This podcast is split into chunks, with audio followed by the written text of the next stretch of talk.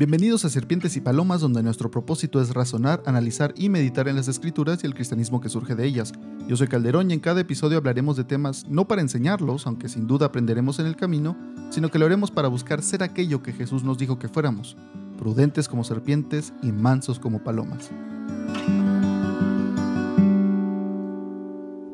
Hola, espero que estés muy bien, espero que estés teniendo un muy buen día, que estés pasando una muy buena Navidad. Si es que escuchas esto el 25 26. Hoy es un episodio entre comillas eh, especial porque coincide el lunes con el 25 de diciembre. Quizá lo escuches después, quizá lo escuches en otro año, no lo sé. Pero si lo estás escuchando el día 25 de cualquier año, pues feliz Navidad. Espero que te sirva este mensaje y te ayude porque sin duda sí es eh, temático sobre la Navidad. Y espero y, mi deseo al compartirte este mensaje es que Quizá puedas, de ahora en adelante, después de escuchar esto, cuando pienses en la Navidad o, en las próximas Navidades, quizá verlo un poco diferente para bien, que puedas pensar en la Navidad y considerar más cosas de las que seguramente ya consideras, de las cosas que seguramente ya sabes, pues puedas considerar un poco más y eso te lleve a estar más agradecido en la Navidad, que puedas agradecer a Dios, no solamente por las bendiciones que tenemos en general, durante la Navidad por todas las cosas que suceden, incluso que el gobierno alienta, ¿no? Por ejemplo, las cosas como en México el aguinaldo, las vacaciones, todas estas cosas que son generales y no necesitas ser creyente para disfrutarlas o para verte beneficiado por eso, que además de todo eso, que qué padre y que eh, nos afecta para bien en general, que puedas también ver estas otras cosas más espirituales, más sobre Dios en específico, que a fin de cuentas, si eres creyente, pues es la razón principal de la Navidad, no solamente las otras cosas buenas que, que son bendiciones también de Dios, pero en específico esto, si esto pudiéramos tenerlo, lo que vamos a hablar hoy, como el fundamento de, de lo que celebramos en estas fiestas y de lo que podemos recordar y aquello que podemos ir a Dios y agradecerle y estar agradecidos durante todas estas fiestas, pues quizá te podría ayudar a disfrutar aún más, que es lo que pasa cuando llegamos a, ser parte de la familia de Dios y cuando comprendemos que Dios es el que da estas buenas cosas. Podemos vivirlas quizás similar a como antes o igual que antes, las fiestas, las, las convivencias, eh, las comidas.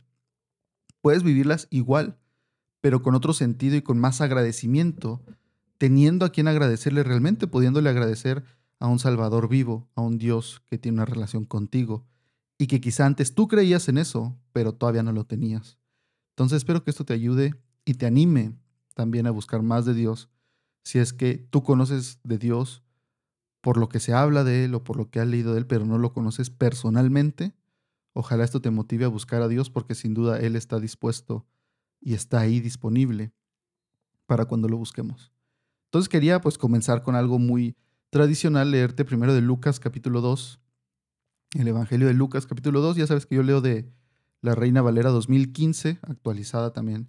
Depende ahí. Si la buscas en la aplicación de YouVersion de, de la Biblia, aparece como Reina Valera actualizada. Y voy a leer primero los primeros 12 versículos de, del capítulo 2 de Lucas. Aquí obviamente ya sabes que María está embarazada, eh, pues ya pasó todo lo, eh, lo, de la anunciación, lo de Juan el Bautista, también su primo, que, que van con Elizabeth, todo esto. Aquí ya es más bien lo que sucede cuando nace Jesús. Entonces voy a leerte de los primeros versículos, los primeros 12. Dice Lucas 2. Aconteció en aquellos días que salió un edicto de parte de César Augusto para levantar un censo de todo el mundo habitado. Este primer censo se realizó mientras Sirenio era gobernador de Siria. Esos detalles que siempre nos da Lucas, que nos ayuda a plantear mejor el tiempo y saber cuándo sucedieron las cosas. Todos iban para inscribirse en el censo, cada uno a su ciudad. Entonces José también subió desde Galilea, de la ciudad de Nazaret a Judea, a la ciudad de David, que se llama Belén, porque él era de la casa y de la familia de David, para inscribirse con María, su esposa, quien estaba encinta embarazada. Aconteció que mientras ellos estaban allí, se cumplieron los días de su alumbramiento, y dio a luz a su hijo primogénito. Lo envolvió en pañales y lo acostó en un pesebre porque no había lugar para ellos en el mesón. Y, quiero hacer una pausa ahí. Si alguna vez tú te has sentido que en este mundo no hay lugar para ti, te sientes fuera de lugar, tanto en tu familia, en la escuela, en tu trabajo, con tus amigos, incluso que son tus amigos, pero a veces te sientes fuera de lugar. Eh, créeme que Jesús te entiende, porque el día de su alumbramiento, de su nacimiento, no hubo lugar en el mundo que Él creó, el mundo que Él diseñó. En ese mundo no hubo lugar para Él. Entonces Dios te entiende en esos, en esos momentos donde te sientes que no hay lugar para ti en este mundo. Si alguien puede comprenderte y, y si hay alguien con quien puedes ir y encontrar empatía, va a ser Dios, Jesús. El versículo 8 continúa diciendo, había pastores en aquella región que velaban y guardaban las vigilias de la noche sobre su rebaño. Y un ángel del Señor se presentó ante ellos, y la gloria del Señor los rodeó de resplandor, y temieron con gran temor. Pero el ángel les dijo, y aquí cuidado, más bien no cuidado, eh, fíjate que se les aparece el ángel y les da mucho miedo. Mucha gente piensa que ya lo hemos platicado en otros episodios, o más bien lo platiqué en un reel de Instagram, nos puedes ir a seguir ahí, eh, que la mayoría de la gente piensa que se les aparece un ángel, van a sentir mucha paz y muy bonito, pero aquí vemos que a ellos se les aparece un ángel e incluso la gloria del Señor los rodeó de, resplandor y les dio muchísimo miedo, no es que sintieran mucha paz. Eh, pero el ángel les dijo, no teman, porque he aquí les doy buenas noticias de gran gozo que serán para todo el pueblo. Eso fíjate, les doy buenas noticias de gran gozo. Otras traducciones dicen, les doy buenas noticias de gran alegría que serán para todo el pueblo, pero ustedes son los primeros en escucharlas. Les dice, estas son las buenas noticias, que hoy en la ciudad de David les ha nacido un Salvador, que es Cristo. El Señor Cristo significa el ungido. Está diciendo que es el ungido, el Señor.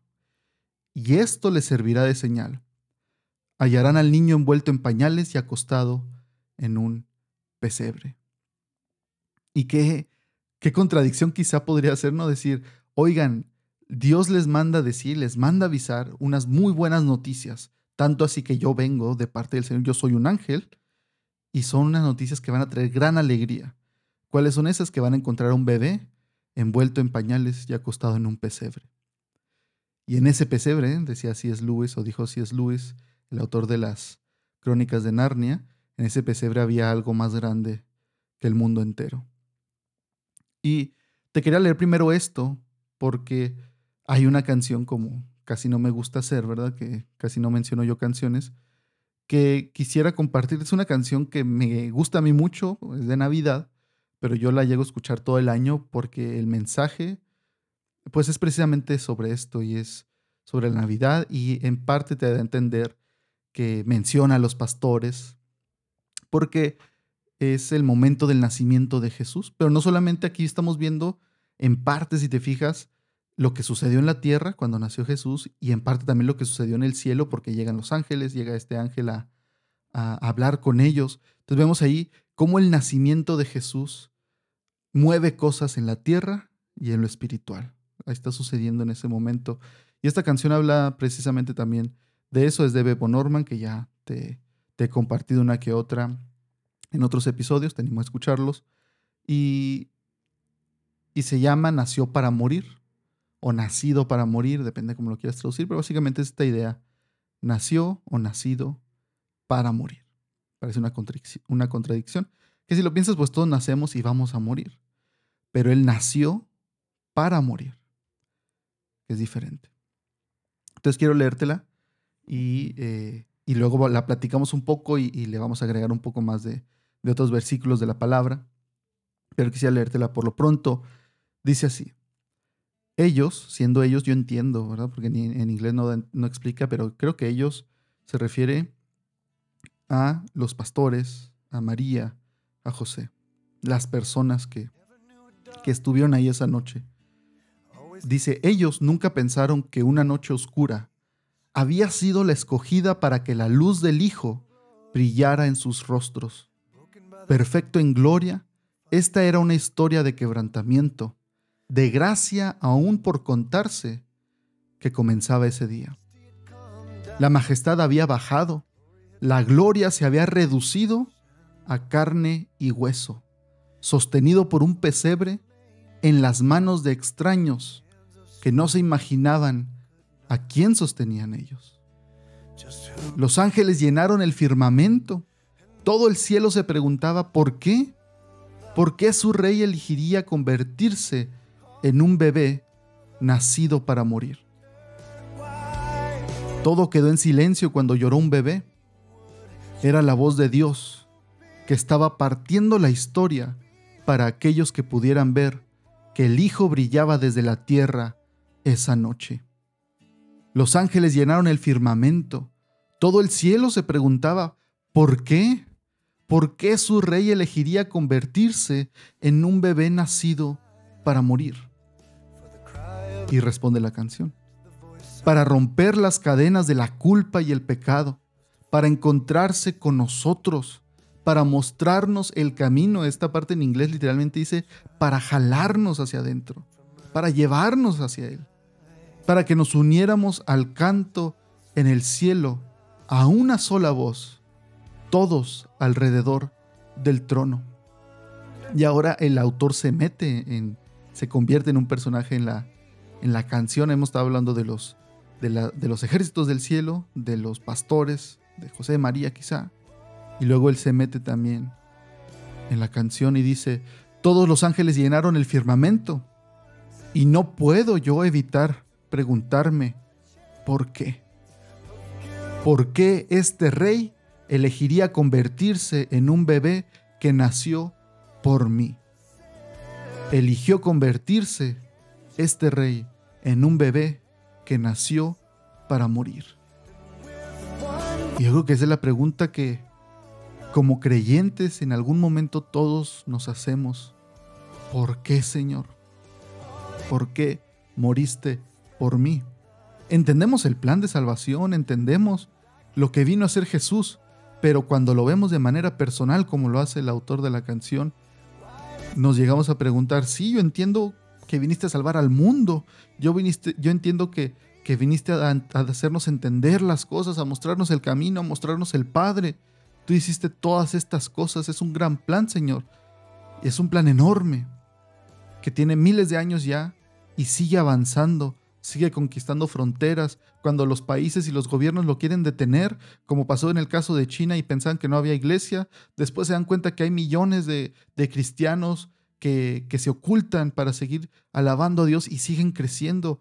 Nadie le puede poner alto a tu plan y cuando lo intentan, tú les muestras que tú eres más grande, Señor. Yo entiendo todo eso, pero ¿por qué morirías por mí en específico?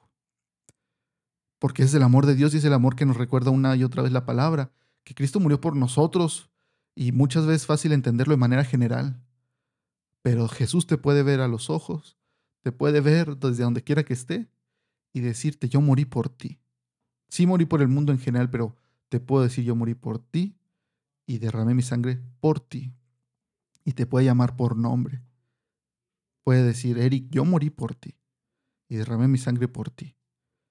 Sí por el mundo, por ti también incluido. Y es una pregunta que yo sí me he hecho en algún momento, ¿no? Como diciéndole Señor, Señor, yo no soy digno de que murieras por mí.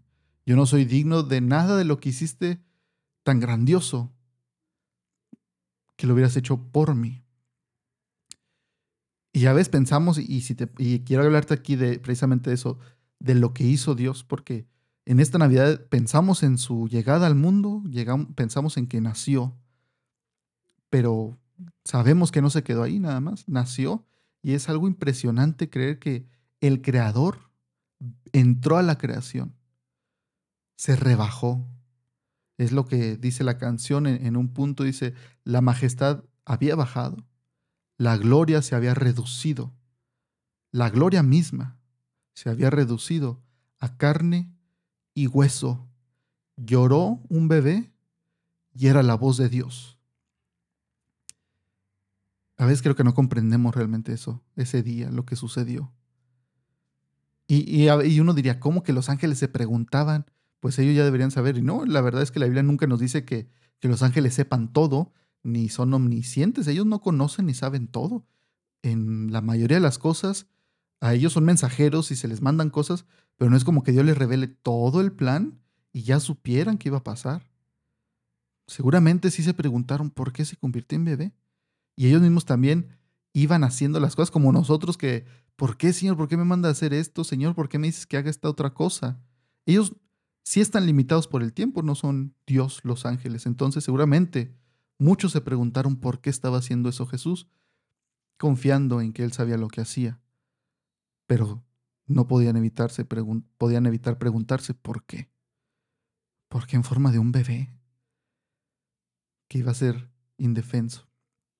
Pero además de, su nacimiento, Cristo en su vida nos mostró algo que nos dice Filipenses. Con su nacimiento vemos algo y un ejemplo que nos muestra Jesús y de lo que nos habla Pablo en Filipenses, en Filipenses capítulo 2, versículos 5 al 7, dice Pablo, haya en ustedes esta manera de pensar que hubo también en Cristo Jesús.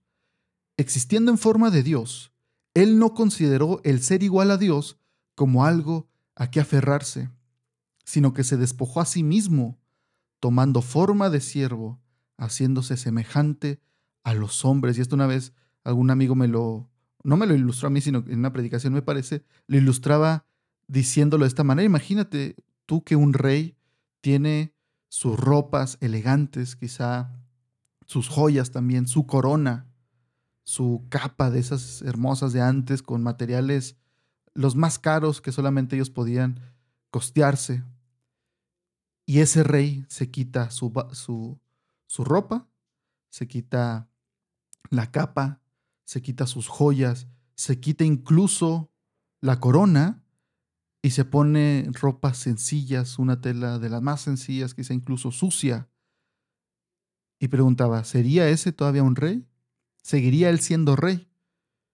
Y la respuesta es que sí.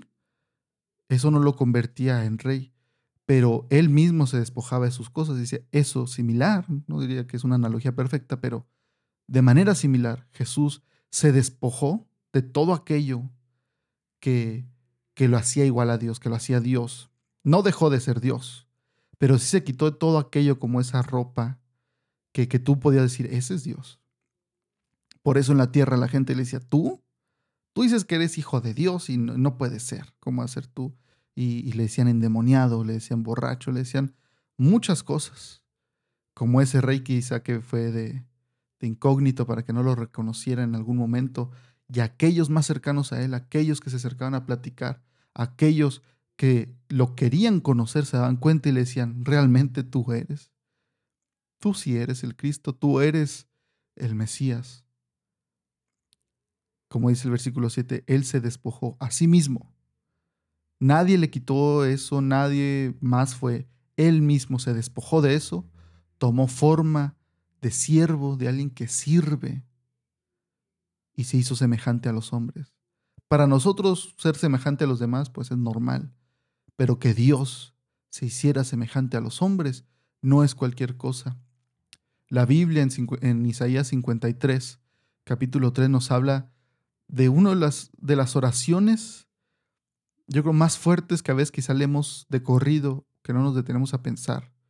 Y yo la escuchaba hace poco de nuevo y me pone a pensar, está describiendo a Jesús. Este es un, libro del Antiguo Testamento y el capítulo 53 es un capítulo profético que habla de, del Mesías, de, aquel que habría de venir, habla de la muerte de Jesús, cómo iba a morir. Y te recomiendo, si no lo has leído en tu vida, que lo puedas leer, Isaías, todo el libro, y en específico el, eh, el libro, el capítulo 53, perdón, escrito 700 años antes de que naciera Jesús. Esto que te voy a leer fue escrito 700 años antes de que viniera Jesús, antes de que pasara lo que, hemos, lo que leemos en Lucas capítulo 2, y ya estaba hablando de Jesús. Dice, fue despreciado y desechado por los hombres, varón de dolores y experimentado en el sufrimiento. Aquí está hablando ya de, de cuando, y el capítulo habla de, de la muerte del, siervo, hablando del Mesías, de Jesús. Por lo tanto, él habla así en pasado, como si ya hubiera pasado, y, es algo que los eruditos eh, le llaman el tiempo profético perfecto, porque habla como si hubiera, habla como si fuera algo que ya pasó, pero realmente es algo que apenas va a pasar en, el futuro.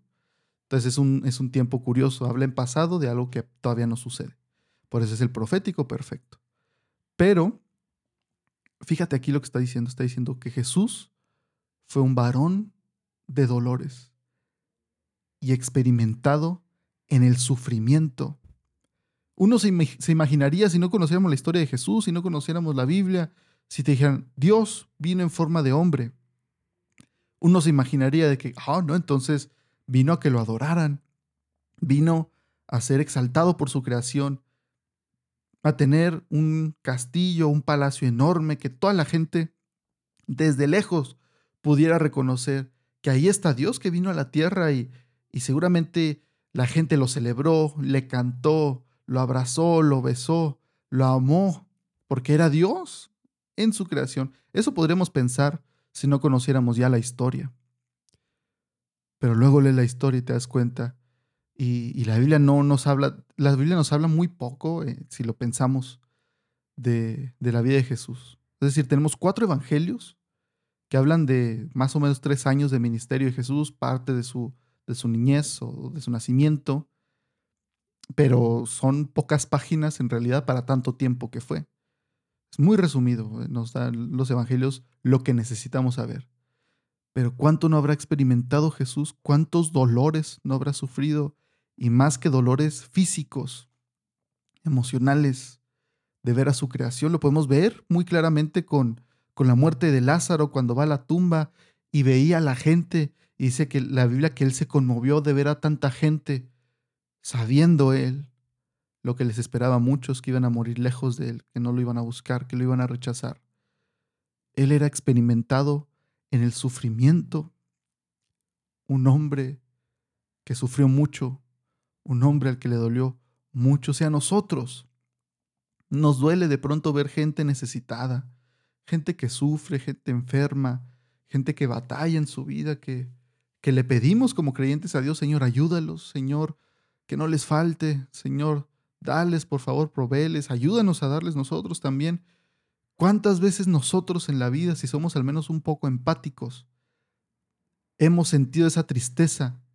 O nos avisan de que una persona que, que quizá no era ni siquiera nuestra amiga, pero conocíamos y sabíamos que batallaba, que, que sufrió otra tragedia, o que falleció, que murió, que alguien perdió a su papá, a su mamá, algún amigo y nos dolemos, como dice la Biblia, nos dolemos con aquellos que se duelen. Pero ¿cómo habrá sufrido Jesús aquí en la tierra viendo a la gente? ¿Cómo le habrá dolido ver a tantos rechazarlo también? No por él, no porque diga, ay, me rechazaron, pobre mi autoestima. Claro que no. A Jesús le dolía porque él sabía el destino de aquellos que lo iban a rechazar. Que la luz había venido al mundo y el hombre seguía eligiendo la oscuridad en lugar de la luz, dice Juan capítulo 3. Esa es la condenación, que la luz vino y la salvación estuvo disponible y el hombre prefirió las tinieblas. ¿Cuánto ha de haber sufrido el Señor Jesús al ver a mujeres viudas, a, hijos que perdieron a sus padres, personas que iban y le hablaban seguramente de, de que no se podían despedir de su familia o que pedían una sanación tantas situaciones que ni nos imaginamos, pero si tú te imaginas en tu vida las veces que has sufrido y las veces que has visto a otros sufrir, te imaginarás cómo era cuando las multitudes iban con Jesús y decía que se quedaba hasta la noche atendiéndolos día tras día tras día. Fue un, fue un varón de dolores y muy experimentado en el sufrimiento. Eso vivió Jesús aquí en la tierra. No solamente fue que nació, y luego a los treinta y tantos lo mataron y, fue sacrificado y ya por eso somos salvos. No, pero nos enseñó. Y, y, es normal entonces como cristianos si tú de pronto sufres. Créeme que es mucho mejor sufrir por ser empático que ser apático. Es mejor que te duela ver a alguien sufrir y hacer lo que esté en tus manos por ayudarlos, no solamente orar, que sin duda debemos orar, pero hacer algo, un esfuerzo, porque créeme que Jesús sentiría lo mismo que tú y él haría algo o intentaría hacer algo también. En Filipenses capítulo 2, si seguimos leyendo, me leí hasta el versículo 7, pero si seguimos leyendo, en el capítulo 8 dice, y hallándose en condición de hombres, porque si te acuerdas dice, haciéndose semejante a los hombres, y hallándose en condición de hombre, se humilló a sí mismo, haciéndose obediente hasta la muerte y muerte de cruz. Por lo cual, también Dios lo exaltó hasta lo sumo y le otorgó el nombre que es sobre todo nombre, para que en el nombre de Jesús se doble toda rodilla de los que están en los cielos, en la tierra y debajo de la tierra, y toda lengua confiese para gloria de Dios Padre que Jesucristo es Señor. La historia de Jesús y lo que conocemos de él sería muy diferente si se hubiera dicho que era Dios que, se encarnó, que vino a, habitar aquí, que hubo ángeles, si hubiera estas leyendas y estos mitos de que se le aparecieron a unos pastores que son bien mentirosos, quién sabe si será verdad o no, porque esos se la pasan ahí en las orillas de la ciudad y nadie los quiere, y, decían que había uno que sanaba y que resucitó a la muerte, pero, eh, que resucitó a los muertos, pero cuando lo mataron a él, se acabó todo, nunca resucitó y no pasó nada más. La historia sería muy diferente si ese hubiera sido el caso. Es por eso que Hablamos mucho de la muerte de Jesús, pero su resurrección, como dice Pablo, es lo que nos da la esperanza y la fe de que todo esto es verdad, que Jesús resucitó, que Él todo lo que dijo al momento de resucitar les dijo, se los dije. Esto era verdad, yo lo cumplí, y por eso entonces podemos confiar en todo lo que dijo. Y los apóstoles lo entendieron así, por eso después de, la, de que Jesús resucitó, cambiaron por completo, entendieron si era verdad. Lo creíamos, pero no estábamos tan seguros y ahora podrían decir, no hay duda alguna, Él es Dios, Él es el Hijo de Dios, Él es Cristo y en Él podemos confiar. Y si nos dice que vayamos y prediquemos y aunque nos mate, Él va a estar con nosotros, lo creemos y así lo hicieron. Todos murieron y sufrieron bastante porque sabían que lo que Él les había dicho era verdad. Por eso, en este tiempo y en este día de Navidad, quizá tú recibiste muchos regalos, quizá eh, lo recibiste esta Navidad con tu familia, con, con todos con buena salud, con quizá un nuevo miembro de la familia, están alegres, están contentos porque quizá hay historias que están comenzando y están muy alegres, quizá este año conseguiste un nuevo trabajo, quizá te va mejor. Puedes tener muchas bendiciones, y hay que darle gracias a Dios por eso. ¿eh?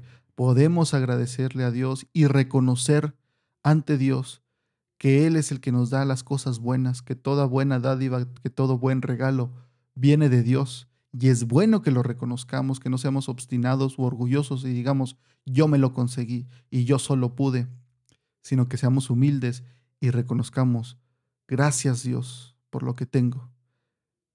Todo eso es bueno, pero más allá hay algo por lo que le puedes agradecer a Dios y eso va a ser constante sin importar dónde te encuentres, porque yo sé que va a haber gente que escuche este audio, este capítulo, quizá eh, en el día que se, que se publique o en días futuros o en años futuros, no lo sé, quizá yo mismo lo llegue a escuchar dentro de mucho tiempo y recuerde estas palabras y sean de ánimo. Pero yo sé que va a haber gente que no va a tener familiares en su casa que le van a faltar, ya sea porque fallecieron, porque están enfermos, porque tuvieron que irse lejos para buscar una mejor vida, porque hubo una ruptura. Va a haber gente a la que le va a faltar y hay gente que la sufre mucho en estas temporadas. Va a haber gente que no recibió regalos, va a haber gente que la pase solo y no solamente solo, sino realmente sin nadie que le mande ni un mensaje, sin nadie que piense en ellos. Va a haber gente que la va a pasar enferma, va a haber, gente que lo va a pasar en un hospital, va a haber gente que va a recibir la, la Navidad con una pérdida, que va a recibir la Navidad en situaciones muy difíciles, en situaciones quizá donde no tengan ni para cenar en Nochebuena, ni para comer el día de Navidad. Va a haber gente que en distintas situaciones no la va a estar pasando muy bien. Y en esos momentos yo entiendo que puedan preguntarse de qué tengo que estar agradecido. ¿Qué puedo agradecerle a Dios? Y la respuesta, qué bueno que preguntes, es Cristo. El mayor regalo que puede existir es lo que hizo Jesús. Y hago énfasis en esto porque habrá gente que esté en soledad, como te digo, en enfermedad, en muchas situaciones, y quizá no reciban regalos, quizás sea una temporada difícil por los recuerdos también. hay gente que puede tener una muy buena cena, reunión familiar, que pueda recibir regalos y aún así por los recuerdos no disfrutar o no sentirse bien en esta temporada. Pero sin importar en qué situación estés, cómo estés, el sacrificio de Jesús es algo por lo que puedes estar agradecido, sobre todo en medio de tu situación. Porque eso, lo que hizo Jesús, la persona de Jesús, Dios, es lo único constante.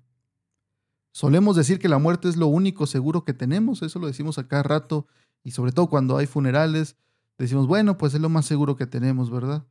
Pero como creyentes en Jesús, tenemos algo más seguro aún, y son sus promesas, que estaremos con Él y que hemos sido adoptados a su familia. Y aún en medio de tu situación, sin importar cuál sea, esto te puede traer gozo. Ese es el gozo y es lo que marca la diferencia entre la alegría y el gozo, entre estar feliz y sentir gozo según la Biblia, es que el gozo lo puedes experimentar sin importar tu situación.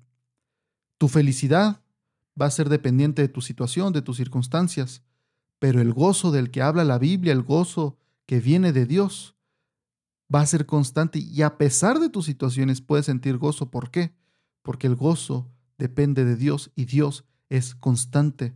Dios es digno de confianza, tanto así que nos lo ha demostrado con lo que hizo Jesús al despojarse a sí mismo de, todo lo que tenía. Venir y humillarse al ponerse a nuestro nivel, batallar con nosotros, batallar con la humanidad, Ten por seguro que las dudas que tú tienes sobre Dios, que las quejas que tú tienes sobre Dios, que aquello que, que no puedes soltar y no puedes perdonar, eso mismo también lo, han sentido miles de personas en la historia y seguramente muchas de ellas platicaron con Jesús en su momento. Jesús les dio respuesta, Jesús les dio consuelo.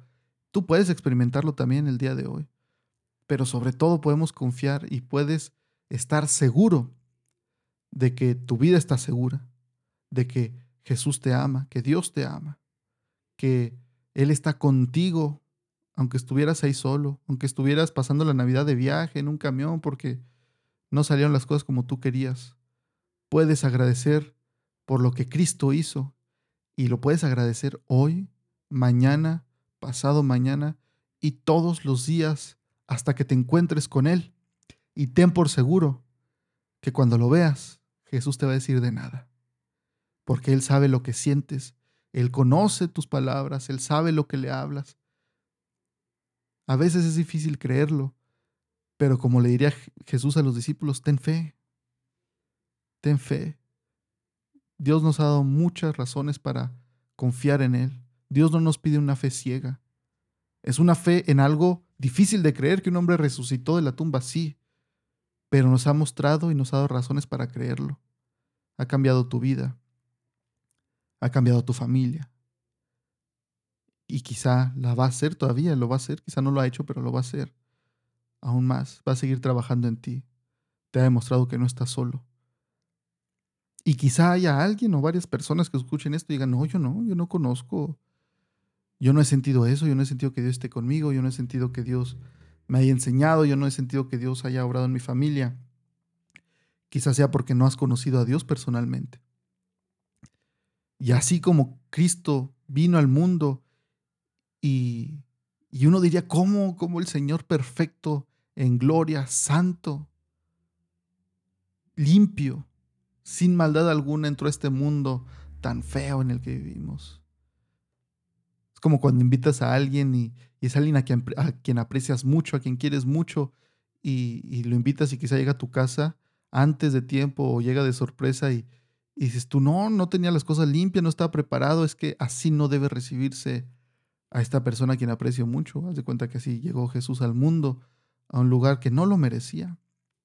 Un mundo que le había dado la espalda, que muy pocos lo buscaban todavía, que muy pocos lo esperaban algunos de los cuales nos habla la Biblia, como Simeón.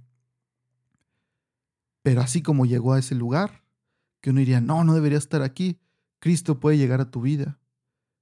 Y quizá si eres honesto contigo mismo, dirías, no, ¿cómo va a estar Dios en mí? ¿Cómo va a venir Dios a mi vida si yo no soy digno de que Dios esté en mi vida? Me es más sencillo pensar en Dios como alguien lejano, como alguien que está en un lugar, en la iglesia nada más, y yo voy y lo visito y ahí le hablo porque que esté conmigo todo el tiempo. No, no puede ser como Dios va a estar conmigo así, sí, va a ver cómo soy, pero Dios ya sabe cómo eres, Dios ya te conoce. Todo aquello que tú piensas que le ocultas a Dios, todo aquello que piensas que Dios no se va a dar cuenta, Dios ya lo conoce, Dios conoce tus peores pensamientos, tus peores obras, aquello que has hecho en la oscuridad, donde nadie sabía, donde nadie se ha enterado, aquello que has ocultado, Dios ya lo conoce, aquellos esos pensamientos sucios o de odio o de maldad contra alguien, Dios ya los conoce y eso quizá pueda desanimarte al principio, pero luego si lo piensas debería darte esperanza, porque si ya los conoce Dios no hay razón para ocultarte de Él. Él es la luz del mundo. Él es la luz. Ven a la luz y no vas a ser rechazado no vas a ser juzgado, vas a ser recibido con brazos abiertos. Y si buscas a Dios, si le hablas, Dios mismo en el Antiguo Testamento, en el libro de Isaías, le dice a la gente, a su pueblo, vengan y vamos a hablar, vamos a dialogar, vamos a platicar, pero vengan. Y les dice, sus pecados que son rojos como la grana, son carmesí, son muy, muy rojos, brilla, es de ese rojo que te molesta la vista. Dice, yo lo voy a hacer blanco. Yo voy a cambiar eso que, a ti te avergüenza, a ti que, que te causa culpa. Lo voy a limpiar. Con eso quiero terminar, porque de eso mismo menciona la canción. ¿Por qué este rey elegiría convertirse en un bebé que nació para morir? Para romper las cadenas de la culpa y el pecado para encontrarse con nosotros, para mostrarnos el camino, para jalarnos hacia Él, para que nos uniéramos al canto en el cielo a una sola voz, todos alrededor del trono. Dios quiere que estés ahí. Dios ya hizo el camino para que estés ahí. Quizá lo único que necesites es ir a hablar con Él y decirle, Señor, perdón. Te necesito, cambia mi vida. Y ten por seguro que Dios te va a responder.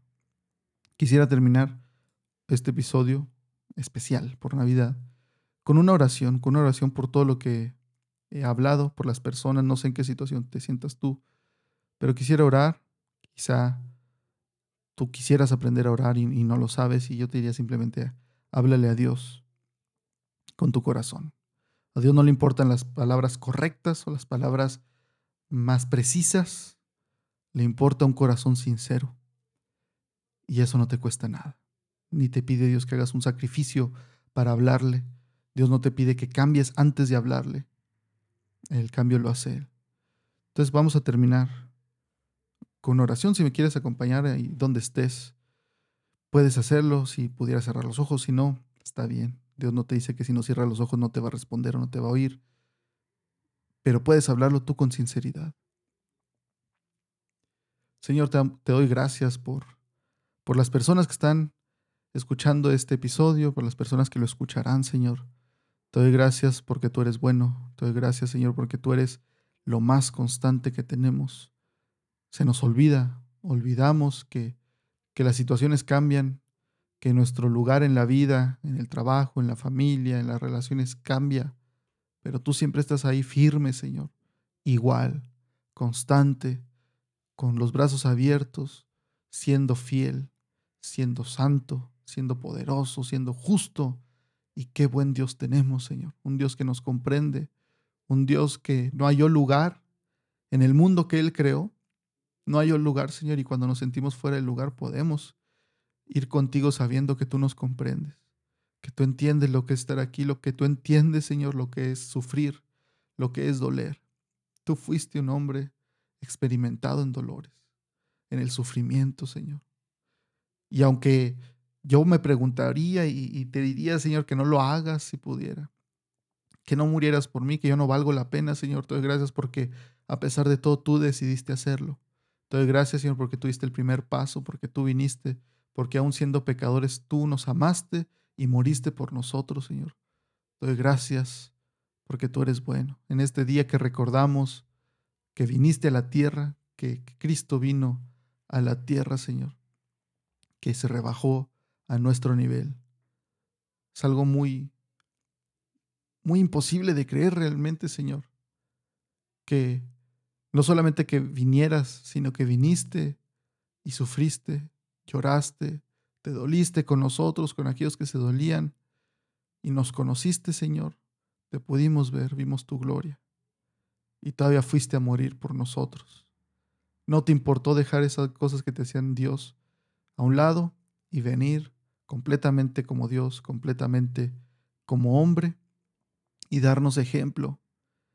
Y te damos gracias que por tu sacrificio hoy podemos acercarnos al Padre, podemos venir Podemos pedir en tu nombre, Señor, yo te pido por las personas que en esta Navidad la pasan mal, que en esta Navidad quizá en específico van a pasarla mal, que están quizá enfermos, que sufren una pérdida, que extrañan a alguien, Señor. Tú conoces su situación. Te pido que, que les hagas saber, Señor, y les hagas entender que tú estás ahí, que tú los conoces, que no hay nada oculto para ti, que no tiene sentido querer ocultarte algo, Señor, porque tú conoces todo, tú nos conoces de todo a todo, y te doy gracias que aún así, aunque conoces todo de nosotros, todo lo malo que somos, no nos da la espalda, Señor. Te pido por las personas que no te conocen, por aquellos que aún así escuchan esto y quisieran conocerte, Señor, quisieran quizá de nuevo acercarse a ti, porque quizá antes se habían acercado y se alejaron, pero quieren una vez más, Señor, o por primera vez acercarse a ti. Te pido por ellos, Señor que, que puedan conocerte, que puedan buscarte, que no dejen simplemente las cosas en la emoción o el sentimiento de querer, sino que realmente lo hagan, Señor, que te busquen, porque yo sé que tú eres bueno, Señor. Yo sé que tú eres un Dios que perdona, que responde, Señor. No lo creo por fe ciega, sino porque lo he visto en, en, mi vida y en la vida de otras personas. Porque yo sé que tú cambias vidas, Señor, y tú transformas. Y hoy sin importar mi situación, Señor, y yo sé que mañana será igual y que dentro de 10 años será igual, sin importar en dónde esté, cómo esté, con quién esté, Señor, en qué situación de la vida esté, enfermo o, con, con muy buena salud, con un trabajo, sin trabajo, con dinero, sin dinero, no importa en qué situación esté, Señor, yo sé hoy y estoy seguro que tú vas a estar ahí conmigo, porque tú eres lo único seguro que tenemos en la vida, Señor. Te pido por aquellos que no te conocen, que puedan conocer esa seguridad, que puedan saber que la muerte no es lo más seguro que pueden tener en su vida, porque sin duda lo tienen, pero que puedan saber que lo más seguro en su vida realmente eres tú y que te van a ver y que ese día que te encuentren, Señor, y se encuentren contigo, no encuentren un juicio, sino encuentren un Dios que los reciba con brazos abiertos como hijos, porque aquí en la tierra decidieron buscarte y tú los hiciste sus hijos, tus hijos, Señor. Te pido por todos nosotros que nos guardes y bendigas este día, Señor. Te doy gracias y lo pido en el nombre de tu Hijo Cristo Jesús. Amén.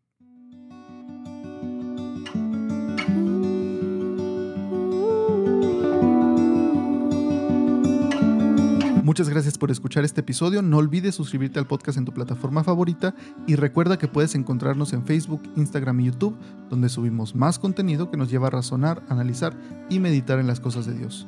Espero que estés bien. Dios te bendiga.